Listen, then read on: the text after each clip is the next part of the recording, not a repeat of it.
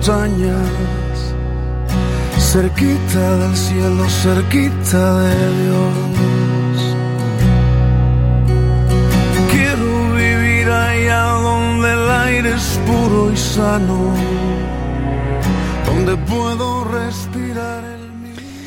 Saludos cordiales apreciados amigos y amigas que están en sintonía a esta hora de la mañana o de la tarde, según el horario en que prefiera escuchar eh, este, este espacio, ¿cierto? Conversando la palabra. Les saludamos a todos y de verdad deseamos que la gracia de nuestro Señor Jesucristo sea abundante para con sus vidas, Él les pueda bendecir y traerles de verdad eh, una jornada que sea de bendición. Estamos aquí una vez más para continuar con nuestra conversación del libro, o de la carta más bien, de Santiago, de Jacob, ¿cierto? Del hermano del Señor. Y vamos a estar conversando hoy día, entramos al capítulo 4, un capítulo donde se ve, bueno, si, si esta carta fuera un púlpito, entramos aquí en una parte donde hay un énfasis, donde hay un, una forma de, predicar, si, si, seguimos con esa metáfora del, del púlpito, con una, una fuerte cierto dosis de, de pasión en, esta, en estas palabras. Hay un fuerte llamado del Señor. Es un mensaje de, de volverse a Dios, pero también es un mensaje de esperanza, de que es posible encontrarse con el Señor cuando nos sometemos a Él. Cuando nos sometemos a Él, cuando con humildad reconocemos nuestra debilidad, la gracia del Señor, la gracia de Dios, ese don inmerecido se hace presente. Vamos a entrar entonces a este capítulo 4. Yo le invito para que abra su, Biblia en el capítulo 4 de Santiago. Y vamos a, a leer ahí, luego de elevar una breve oración al Señor. Te agradecemos, Padre, infinitamente tus misericordias y el recurso infinito del amor en que podemos, Señor, eh, hallar fortaleza cada día, ese amor que tú nos das, que tú nos, eh, nos prodigas, ese amor que tú nos entregas todos los días y que has derramado en nuestros corazones.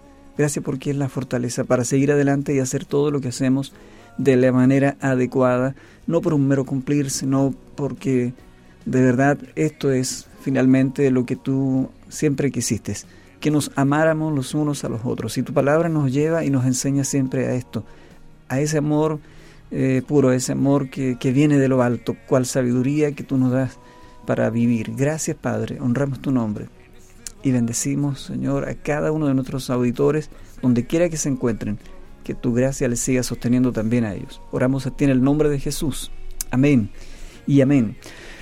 Bien, eh, quiero que, que mire el texto que tiene ahí frente a sus ojos en el capítulo 4 y pueda darse cuenta del tono. Aquí hay dos preguntas retóricas.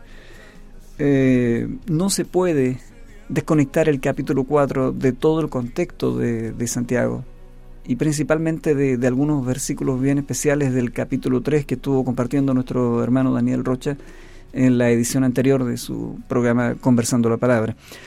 No se puede porque, porque aquí hay un hilo conductor.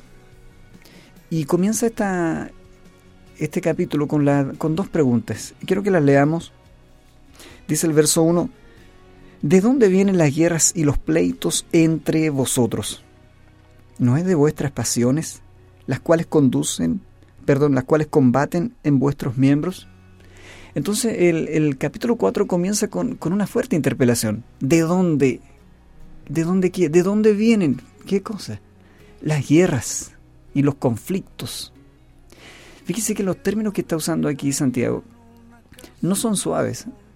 Una guerra no es algo deseable para ningún país, para ninguna persona, ninguna sociedad. Una guerra es un conflicto bélico, es un conflicto eh, donde hay armas, donde hay dolor, donde hay pérdida de vida. Y, él está diciendo, no, no al mundo, le está diciendo, no del término entre vosotros, eh, de dónde vienen las guerras, y los pleitos entre vosotros. Uno quisiera pensar que estas frases están siendo citadas o estas palabras están siendo referidas a no creyentes, a gente que, necesita conocer el amor de Dios, pero no.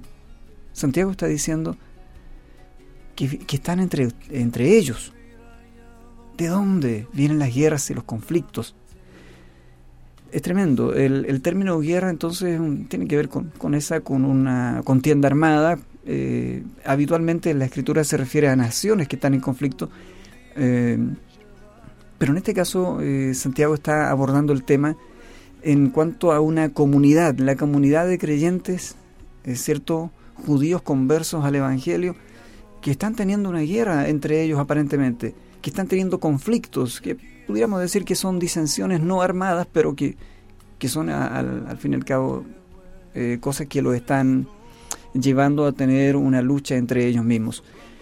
Si uno puede recordar el capítulo 3 y, y leer nuevamente el versículo 13, usted se acordará, dice, ¿quién es sabio y entendido entre vosotros?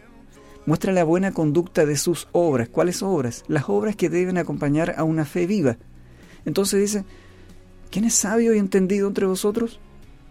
Muestre por la buena conducta de sus obras en sabia mansedumbre. Sí, porque la fe viva tiene obras y las obras de la fe traen humildad. Y esta humildad permite buenas relaciones interpersonales y de eso estamos eh, escuchando o leyendo en este capítulo 4. Una humildad permite ¿cierto? Cuando hay humildad en el corazón, eso permite que nos tratemos bien entre nosotros. Cuando hay lo contrario, arrogancia, altivez eh, y otras cosas, otros males que los vamos a ir viendo acá, entonces es muy probable y es muy fácil que, que esa comunidad se transforme en un polvorín donde estallen contiendas y divisiones y finalmente, como dice Santiago, guerras. Pero la fe viva tiene obras y las obras traen humildad y esta humildad permite buenas relaciones interpersonales. Entonces, si usted lee en el mismo capítulo 3, versículo 17, solo para recordar, luego entramos al capítulo 4, el verso 17 dice, pero la sabiduría que es de lo alto es primeramente pura, después pacífica, amable, benigna, llena de misericordia y de buenos frutos, sin incertidumbre ni hipocresía. No, no, voy a ahondar en este versículo porque creo que fue bellamente expuesto en, el capítulo anterior por Daniel Rocha, pero solo quiero que usted vea la diferencia que hay cuando está esta fe viva, cuando está este conocimiento de lo alto, cuando se deponen la o, o se desaprende esa forma que teníamos antes de conocer al Señor, de resolver los conflictos entre nosotros y dejamos que sea Dios con su sabiduría el que inunde nuestros corazones y nos ayude a lidiar con nuestras dificultades, nuestras diferencias, entonces se, dan estos frutos. Eh, se ve esta humildad que trae sumisión, respeto al otro.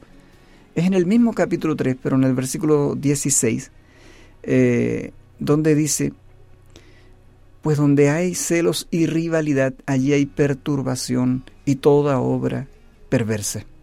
Lo tremendo entonces de, de, no tener esta sabiduría de lo alto que dice el verso 17, que es primero pura, pacífica, amable, benigna, llena de misericordia, de buenos frutos, que no trae incertidumbre ni hipocresía. Lo primero que ocurre cuando no está esa sabiduría y ese conocimiento, lo dice el verso 16, pues donde hay celos y rivalidad, allí hay perturbación y toda obra perversa. Mi amigo, mi amiga, en esto consiste eh, el conocimiento terrenal o la mundanalidad, si lo prefiere que, lo pongamos en esos términos.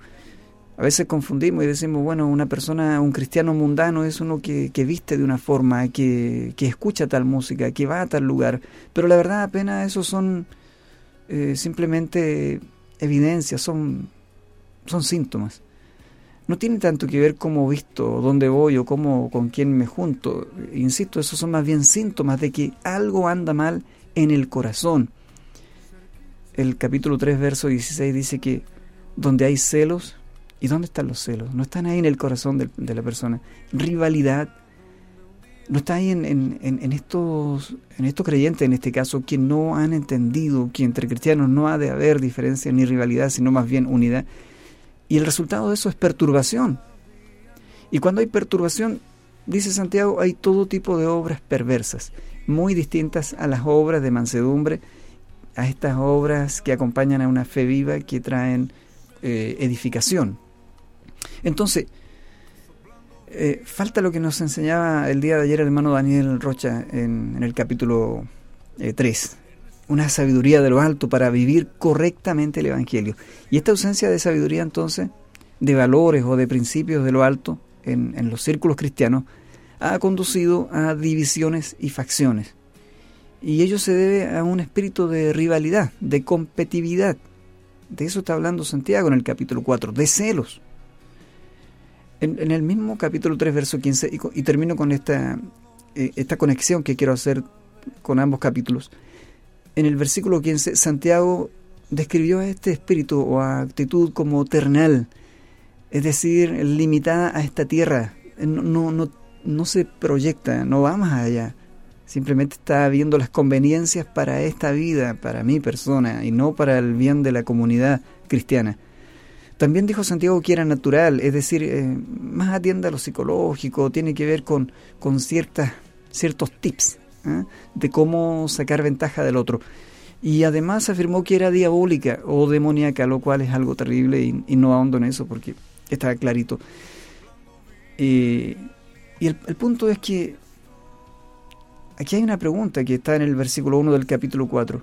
¿De dónde vienen las guerras y los conflictos entre ustedes?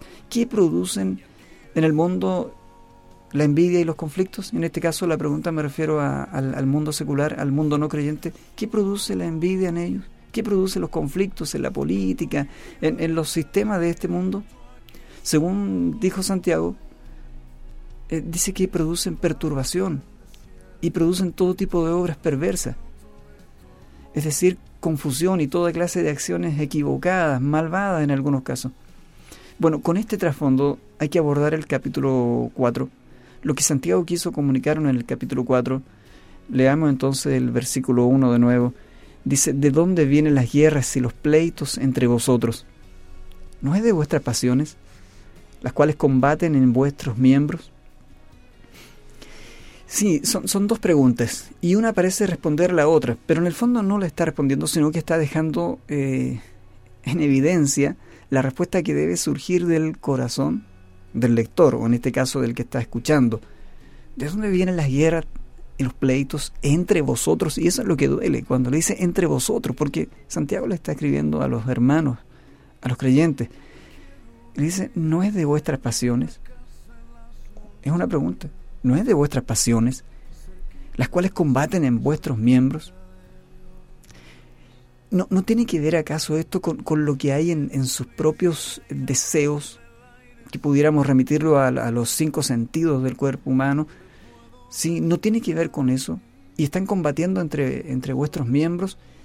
Entonces pudiera entenderse, ¿cierto? Tanto en lo personal, esa lucha interna, como también esa lucha de competitividad no sana porque pues, se puede ver una competitividad eh, sana, ¿cierto? Que te lleva a ser mejor y, a, contribuir y, a enriquecerse. Pero cuando hay esa, ese querer ser mejor que el otro por, por envidia, eh, quizá por complejos, quizá por, por situaciones que tienen que ver con, con una autoestima que no ha sido bien sanada.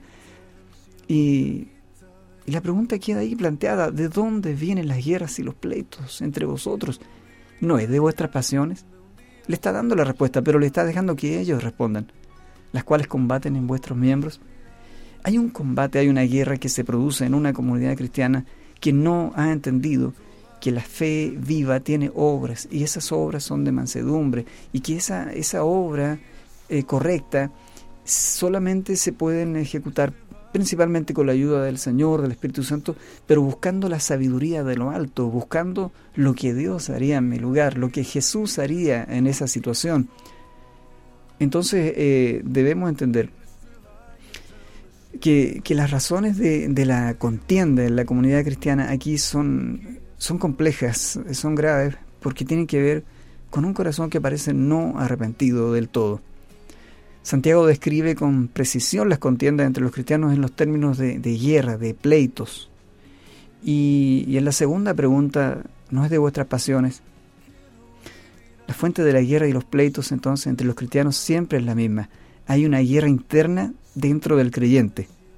Sus deseos, sus pasiones en, combate con su fe.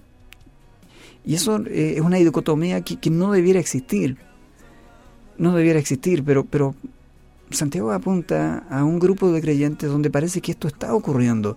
donde parece que hay una dicotomía, parece que hay un alma doble en cada creyente. Y, esto hay que aclararlo, y de ahí el énfasis. Y a veces parece que si uno pudiera entender el carácter de Santiago o, lo que está sintiendo cuando escribe, uno hasta pudiera pensar que su pluma aquí está mucho más cargada que, que los párrafos anteriores.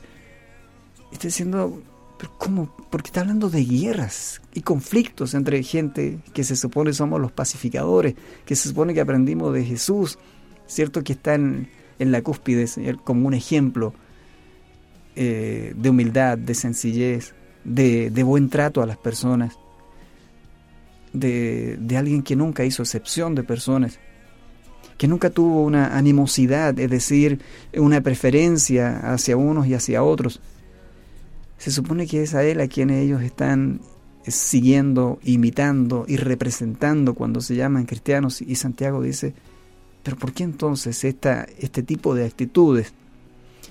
¿De dónde vienen? Y les, les aclara, es de vuestras pasiones. Los tipos de pasiones que llevan al conflicto son, son descritos aquí. Las pasiones llevan al, conflicto. Sí, y lamentablemente eh, ese conflicto eh, produce la ira y la ansiedad, ¿cierto? Lleva finalmente a un tipo de, actitudes que son gravísimas y que la describe el siguiente versículo. Acompáñame en el versículo 2. Dice, codiciáis y no tenéis. Matáis y ardéis de envidia y no podéis alcanzar. Combatís y lucháis, pero no tenéis lo que deseáis porque no pedís. ¿Se da cuenta? Eh, no es de vuestras pasiones las cuales combaten en vuestros miembros. Entonces dejamos claro, la fuente de la guerra y los pleitos tiene que ver con las pasiones que hay en el corazón. Los tipos de pasiones que llevan al conflicto están descritas aquí. Es la codicia, eh, el, matar, dice, y es tremendo ese término, matáis, porque probablemente no está hablando aquí de un asesinato físico, eh, pero está haciendo otra vez una alusión a lo que cita Mateo en el, en, la, en el Sermón del Monte, ¿se acuerdan? En el capítulo 5, versículo 21. Jesús dijo cuando estaba dando ese sermón y hablando acerca de, de, nuestra relación con el prójimo, dice el Sermón del Monte, Mateo capítulo 5, verso 21, oíste que fue dicho a los antiguos, no matarás, y cualquiera que matare será culpable de juicio.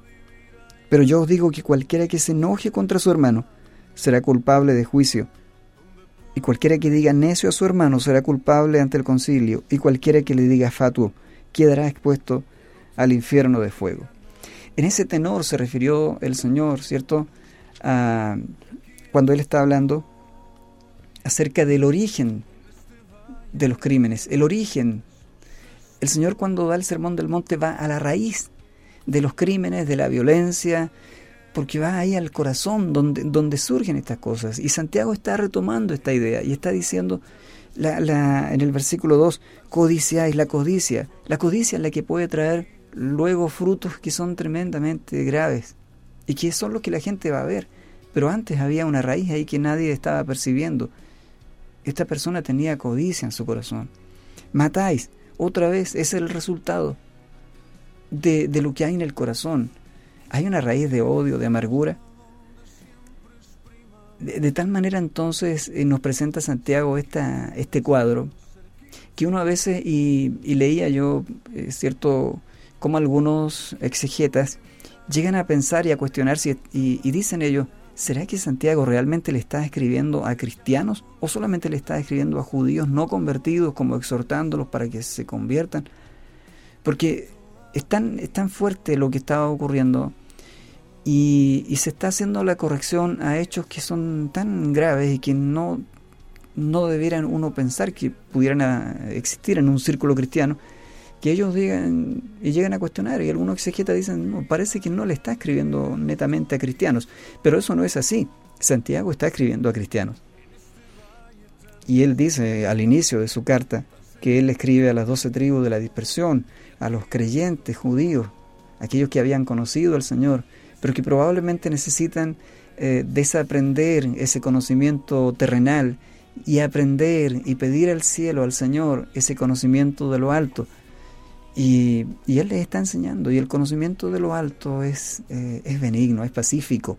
No tiene esta, sintomatología de la codicia, del, crimen, de arder de envidia. Estoy leyendo el verso 2. De no poder alcanzar, de esa insatisfacción, de no poder alcanzar lo que quieren. Es, es terrible porque la ira y la ansiedad llevan al conflicto. Matáis.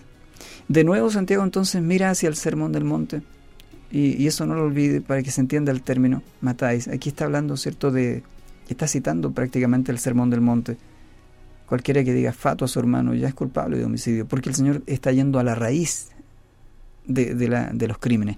Ahora, eh, la palabra asesinar es alarmante y sí, la verdad es que tiene la intención de alarmar. Santiago eh, busca forzar a, su, a sus lectores o a los que van a escuchar esta carta a que se dieran cuenta de la profundidad de la maldad que hay en el odio amargo hacia los demás. Lamentablemente, aquí aparece para ellos, lamentablemente digo para, para estas personas que están actuando así, hay una desconcertante eh, batalla entre querer alcanzar las cosas con, sin importar los medios, cuán poco eh, eh, aprobados sean por el Señor, pero, pero hay tanto deseo de alcanzar las cosas. Pero hay una, una desilusión tan grande porque dice, pero no tenéis lo que deseáis. No lo tienen. Y hay ocasiones que como cristiano dice, y aquí hay una dicotomía también, hay una, hay una, una cosa tan que, hay que comprendiendo. Dice, porque no pides. ¿Puede haber algo más eh, grato y más correcto que un cristiano que le pide a Dios? ¿Que un cristiano que ora al Señor? Por supuesto, la oración es lo que el Señor más ama. Él dice que ama la intimidad con sus, con sus santos, con sus justos. Eh, sin embargo, Santiago dice que aquí eh, estos están, están deseando cosas y no las tienen porque no las piden. Las están buscando de otra forma, en otras maneras. Quieren ciertos logros, quieren cierto avance, quieren cierta mejoría tal vez para su vida. Y dice Santiago, pero ustedes no tienen lo que, lo que quieren, el verdadero gozo, el verdadero placer, no lo tienen porque no lo piden. Y entonces la razón de estos deseos destructivos existen entre los cristianos a los que él, está hablando, porque simplemente no están buscando en Dios esa necesidad. Y cuando van definitivamente, cuando deciden dejar sus estrategias y dicen, bueno, le voy a pedir a Dios, Santiago dice que piden y no reciben, porque piden mal. Y entonces cuando el corazón está mal, aún las oraciones que ellos hacen están mal encaminadas. Aún las oraciones de, estos cristianos están con ese tinte de egoísmo, de querer alcanzar algo, pero para su propio deleite. Verso 3. Pedís y no recibís, porque pedís mal para gastar en vuestros deleites. Se fija que el versículo 2 termina diciendo no pides. Si tú deseas sentirte grato, si tú deseas gozo, si tú deseas que la vida te vaya bien, yo creo que es un deseo lícito en cualquiera de nosotros. Y Santiago está diciendo, pero ustedes no lo piden. Ustedes lo buscan y lo buscan malamente, con, con armas que no son las, las espirituales, sino carnales, como dice Pedro. Y, cuando piden, piden mal. Porque Dios no va a satisfacer el, el, el deseo o, los placeres que tienen que ver con, los apetitos carnales, sino que Dios nos da algo mucho mejor, que es el gozo de la salvación, es el gozo de su presencia.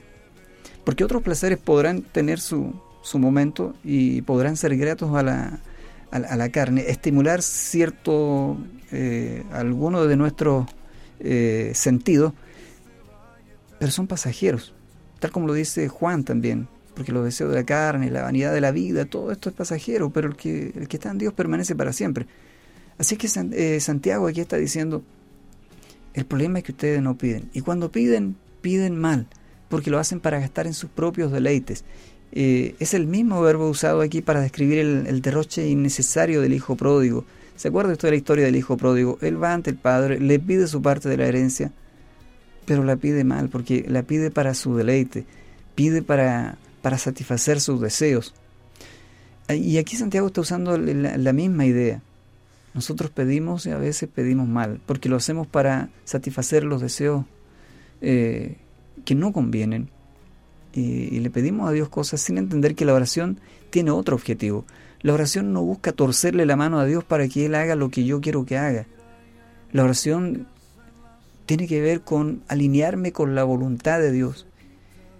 En la oración nosotros le vamos a decir al Padre que Él nos ayude para que los deseos de nuestro corazón, si son correctos, si están en línea con su voluntad y con lo que Él quiere para nuestra vida, que Él los pueda eh, satisfacer, responder.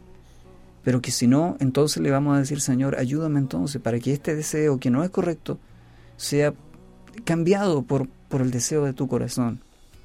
Entonces en la oración nos equivocamos si pensamos que tenemos que en ese momento torcerle la mano a Dios para que Él haga lo que nosotros queremos.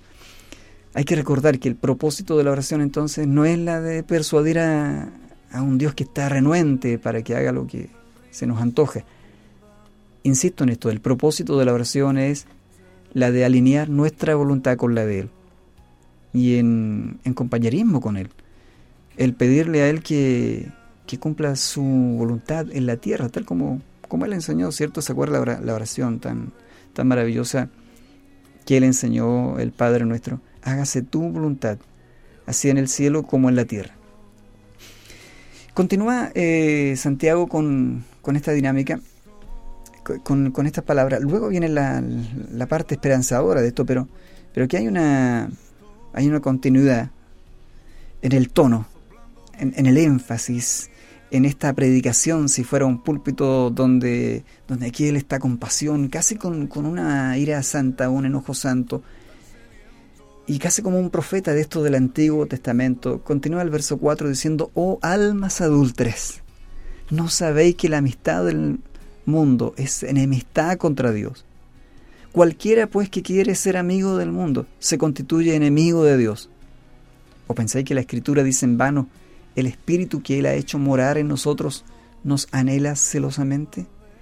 Este, oh almas adultas, eh, si usted lo recuerda, si usted es un buen lector de la Escritura, usted sabrá que y se habrá encontrado más de alguna vez con un pasaje en el Antiguo Testamento, con algún, alguno de los varios que hay, eh, con la expresión donde Dios trata a Israel como adúlteros. Sí, porque esta es una expresión o una reprensión al estilo del vocabulario del Antiguo Testamento. Dios habla de esta manera a, Israel en, la Torá. Cuando su pueblo es atraído a ciertas formas de idolatría, entonces, como aquí, lo ve Santiago también, su codicia es idolatría.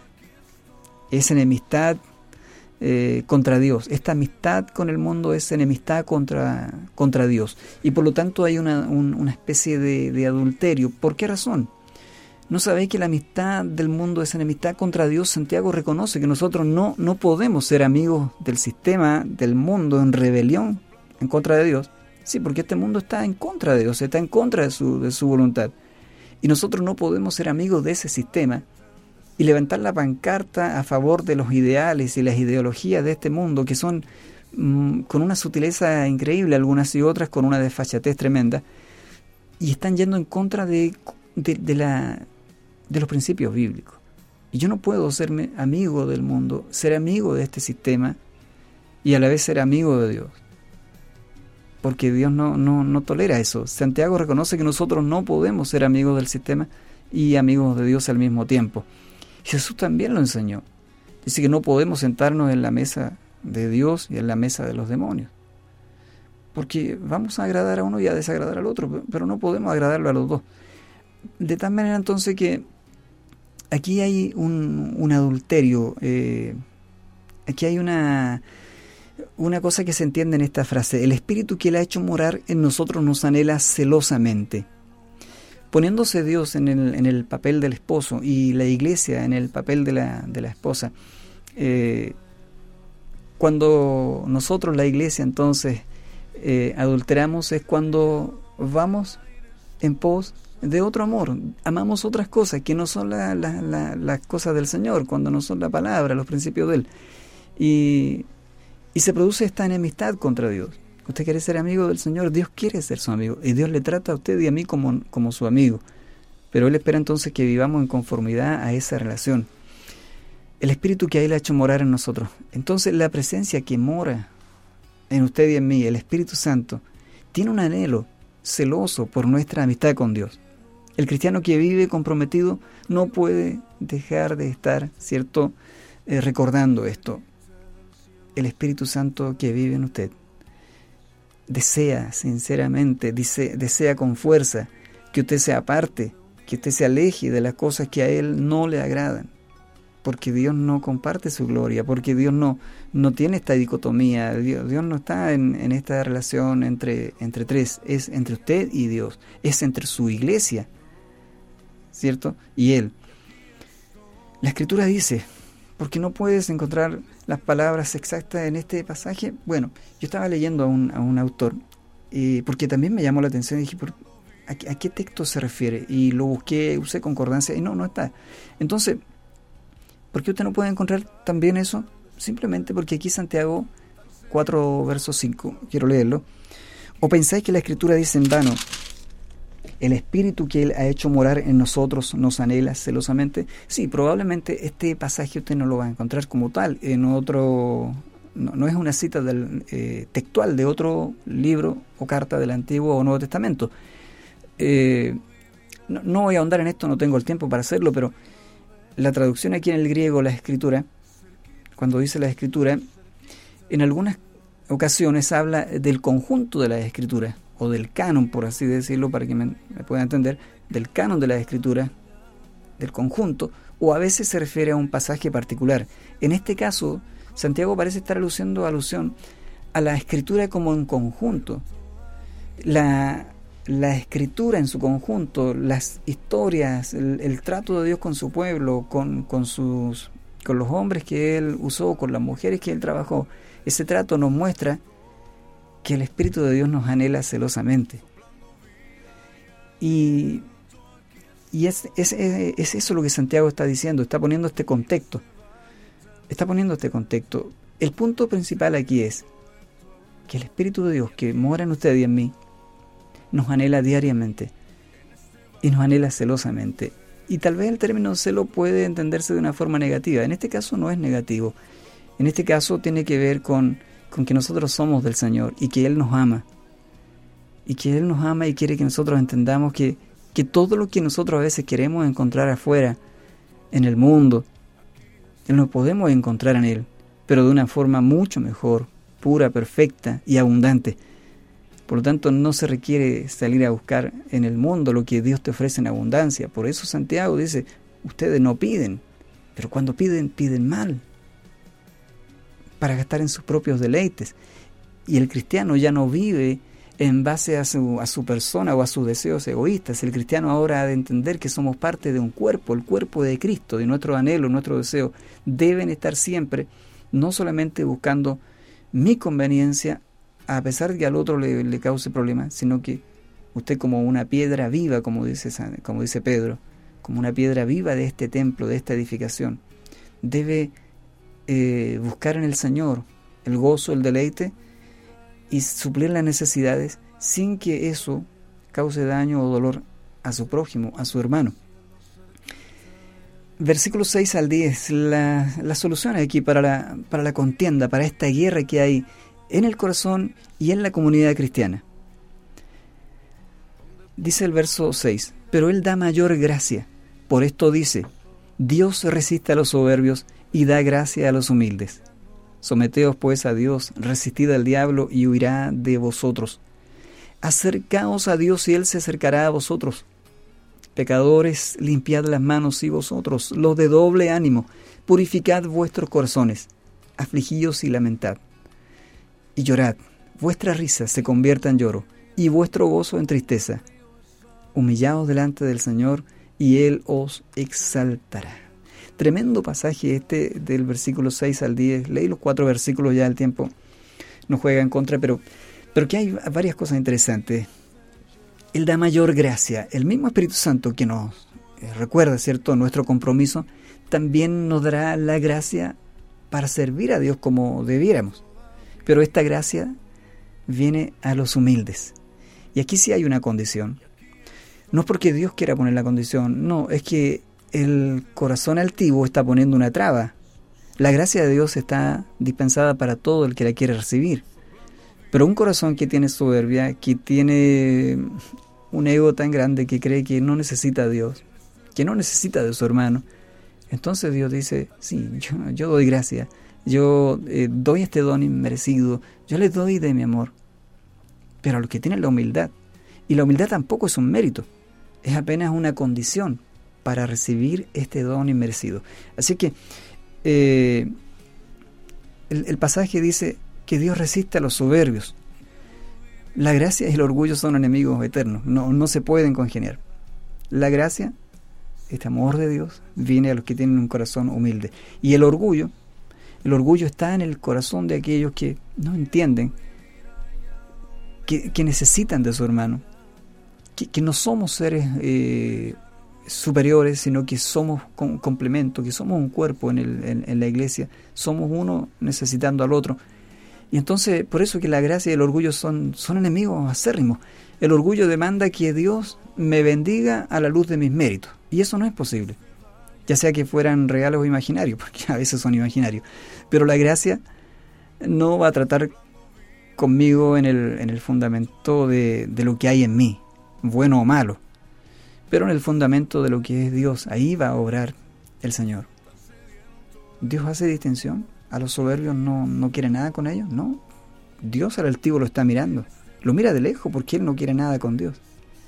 Pero en el menor atisbo de reconocer su necesidad, el Señor va a extender su brazo incluso al soberbio y puede perdonarlo y puede quitarle esa actitud cuando Él se dispone. Es triste que a veces tengamos que pasar por tocar fondo en la vida para darnos cuenta de que nuestra soberbia no nos llevó a ningún lado positivo, de que la altivez, de que el sentirnos superior a otros no nos condujo a nada bueno. Pero bueno, es en esa condición donde algunos claman a Dios y se dan cuenta de que aquellas personas que habían despreciado son las que le están extendiendo la mano y se dan cuenta que esa es la, la actitud correcta. Él da gracia a los humildes. Eh, no es como si, insisto en esto, no es como si tu humildad se ganara la gracia de Dios, porque entonces alguien podría decir, sí, bueno, era tan humilde que Dios me salvó. No, no se trata de eso. La humildad apenas nos coloca en la posición para recibir el regalo gratuito que el Señor nos da. Someteos pues a Dios. Ah, aquí viene esta frase otra vez interesante. Someteos pues a Dios. A la luz de la gracia ofrecida entonces al humilde, solo hay una cosa por hacer, pues eh, someternos al Señor si Dios te da todo, si el Señor te ofrece darte mayor gozo de lo que tú puedes encontrar en el mundo y aún en tus propias eh, pasiones, y un gozo eh, limpio, sano, eterno, duradero, que no trae la decepción, que no trae el bajón, que no trae el sentimiento de culpa ni la amargura, si Dios te ofrece todo eso y, y todo de gracia, de gratis, sin que lo merezcamos, ¿qué queda para nosotros? Pues simplemente rendirnos. Este someteos pues a Dios es rendirnos al Señor, rendirnos a Él y entender que si queremos estar en buenas manos y que las cosas sigan, sigan yendo mejor, a pesar de que el mundo va de mal en peor, hay que someterse a la voluntad del Señor. Porque en medio de la dificultad, en medio del caos, eh, Dios va siempre a darle la victoria a su pueblo. Vivir un día a la vez. Este día Dios te ofrece la victoria si tú te sujetas a Él. Y no, no está diciendo que no vas a tener problemas, está diciendo que te va a dar la victoria en medio del problema. Someteos pues a Dios, a la luz de la gracia entonces, que se ofrece a los humildes. Solo queda una cosa por hacer, ¿cuál? Ya le dijimos, someterse a nuestro Dios. Y eso significa eh, ponerse a la orden del Señor, el rendirnos a Él, como un rey que nos ha conquistado con su amor como un rey que nos ha conquistado con su misericordia y que nos ofrece estar en su palacio, que nos ofrece estar en su, ¿cierto?, en, todo lo que implica su reino, viviendo y disfrutando de lo que Él nos ofrece, pero siempre reconociendo que Él es el, que gobierna y que Él es quien, quien manda. Agrega esta frase otra vez. Resistid al diablo y huirá de vosotros. Resistid al diablo y huirá de vosotros versículo 7 estoy leyendo. Entonces, someterse al Señor en primer lugar, someterse, resistir a quién, al diablo, al enemigo, la consecuencia huirá de vosotros. Entonces, para resolverlo, resolver los problemas de la calamidad y los pleitos que ocasionan eh, estas cosas que, que, no deberían estar en el corazón, pero que a veces están, debemos entonces eh, someternos al Señor y resistir al diablo. Esto significa el estar en contra de las decepciones del diablo, en contra de los ofrecimientos que él hace y de los esfuerzos también que él hace para intimidarnos. Mientras logramos resistir a Satanás, se nos promete algo que, que es de verdad glorioso. Él huirá de nosotros. y llama la atención aquí que no está mandándole a usted a que otro le unja para resistir al diablo o al enemigo que le quiere acosar con sus tentaciones, sino que está dejándole la responsabilidad a cada creyente resístelo tú. Cuando venga con oferta. Y no estamos hablando aquí de, ese enemigo, de ese diablo que nos pintó la, historia o, los cómics con cola, con flecha. No. Estamos hablando de fuerzas espirituales que existen, que son reales, que son poderosas, pero que van a actuar en la, eh, eh, ¿cierto? Ahí en, eh, en, la clandestinidad, que van a venir al oído, te van a susurrar, te van a ofrecer cosas. Y tú sabes que esas van en contra del conocimiento de lo alto, que van en contra de las obras de una fe viva, que van en contra de la, de la conducta pacífica, amable, benigna que debe haber en el ambiente cristiano. Y tú vas a tener que resistir eso. Y no vas a poder decir, quiero que oren por mí porque estoy siendo tentado. No, eh, Santiago está diciendo, resístelo tú. Pero no con armas humanas, porque esas no son buenas. Resístelas en el nombre del Señor. La promesa es, Satanás huirá de vosotros. Resistir al diablo. Son, son dos palabras griegas estas, estar de pie y en contra. Así que usted es la autoridad del Señor, estar en pie. Y en contra es renunciar a las ofertas que Él nos hace. Y la promesa entonces, Él tiene que huir. Acercaos a Dios y Él se acercará a vosotros. Yo creo que este es un pasaje que ameritaba mucho tiempo y probablemente Daniel en algún momento lo pueda retomar. Porque este acercaos a Dios es el mensaje principal de, de, este, por lo menos de estos 10 versículos, luego vienen otros muy interesantes, pero acercaos a Dios. Y hay una promesa. Y aquí viene la esperanza gloriosa. Y Él se acercará a vosotros. Acercaos a Dios y Él se acercará a vosotros. ¿No le parece a usted esperanzador esto? ¿No es acaso una invitación y una promesa? ¿No es bueno acaso el someterse a la autoridad de Dios y el resistir a los ataques del enemigo? Y, y de esa forma tener esta promesa y Él se acercará a vosotros. Es que siento que Dios está lejos. A lo mejor le falta someterse al Señor, resistir las obras de las tinieblas.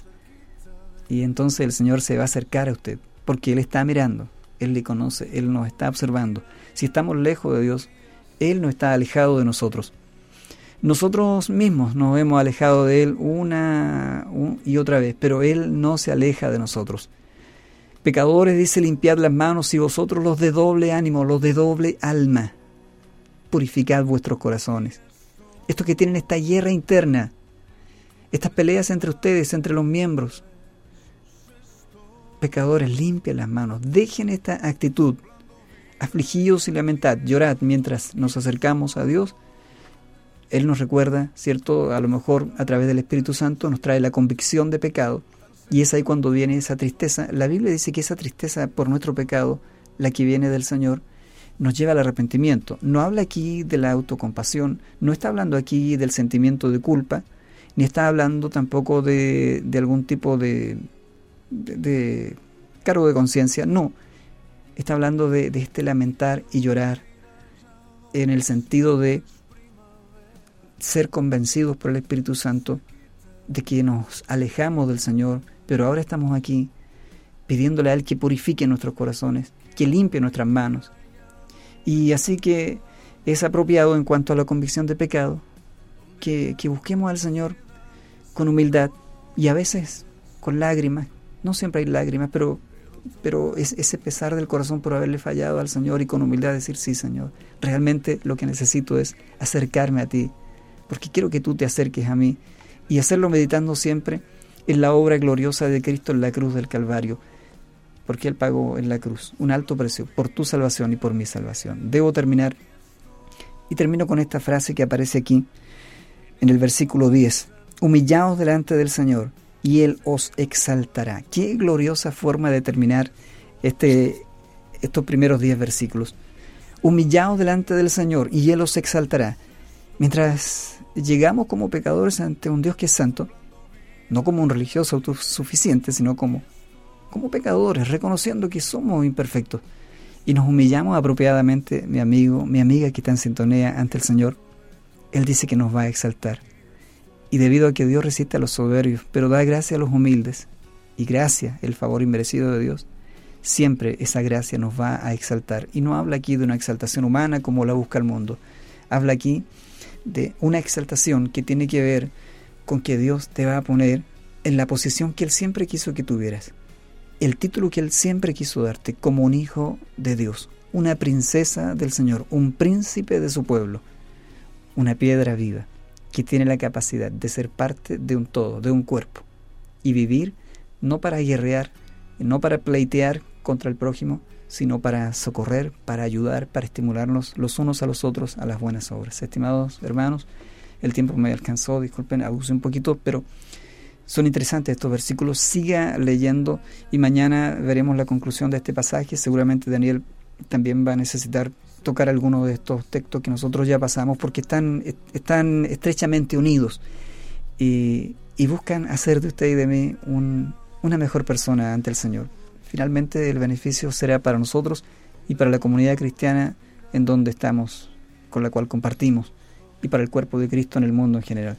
Que Dios les bendiga, que tengan una excelente jornada y, no olvide, el amor de Dios sobrepasa toda dificultad, el amor de Dios que Él ha derramado en nuestros corazones. Es la medicina para enfrentar las diferencias que, que pueden existir entre nosotros pero que con una actitud de humildad y un someternos a Dios seremos capaces de, superarlas y, y, seguir adelante. No necesitamos el uno al otro. Hoy más que nunca, hoy más que nunca necesitamos estar unidos, unidos realmente y que la cabeza de este cuerpo sea siempre Cristo el Señor. Que Dios les bendiga. Cuídense y nos encontramos en un próximo episodio de su espacio Conversando la Palabra. Dios les bendiga.